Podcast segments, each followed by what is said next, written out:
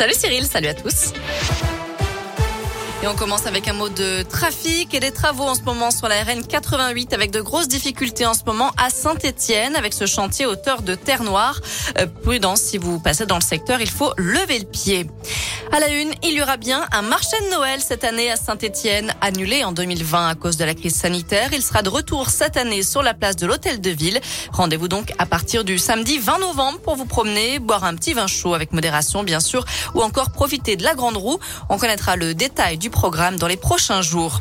Après l'Ain, le Cantal, le Puy-de-Dôme et la Haute-Loire, la neige a fait son retour dans la Loire. Des flocons sont tombés sur les hauteurs, notamment dans les monts du Pilat, du Forêt et de la Madeleine. Un enfant de 10 ans grièvement blessé hier soir dans un accident de la route à Montracol, dans l'Ain, près de Bourg-en-Bresse. Sept personnes au total ont été impliquées. Un homme de 64 ans et une femme de 34 ans ont également été légèrement blessés. Des escrocs recherchés par le Clermont Foot lors de la rencontre face à l'OM dimanche au stade Montpied. Le club a constaté de nombreuses escroqueries au niveau de la billetterie. De faux billets mis en vente sur les réseaux sociaux, des places revendues à prix d'or, euh, des invitations revendues par certains licenciés et même des abonnements revendus directement par les titulaires. Des pratiques bien sûr interdites par les règlements. Le Clermont Foot a donc mis en ligne un formulaire sur son site internet pour récolter des informations et identifier les escrocs en vue bien sûr de les sanctionner. Dans le reste de l'actu, la RATP épinglée par la CNIL.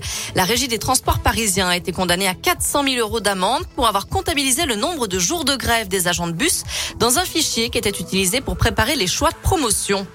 Lamborghini, diamants, montres de luxe, thermomix ou vin de prestige, plus de 300 lots d'objets saisis ou confisqués par la justice française seront mis aux enchères demain à Bercy.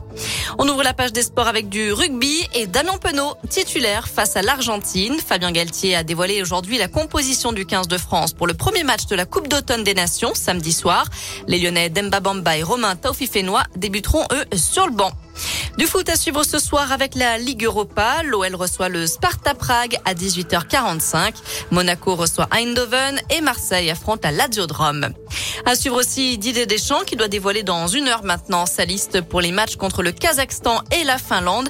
Des matchs qualificatifs pour le prochain mondial au Qatar.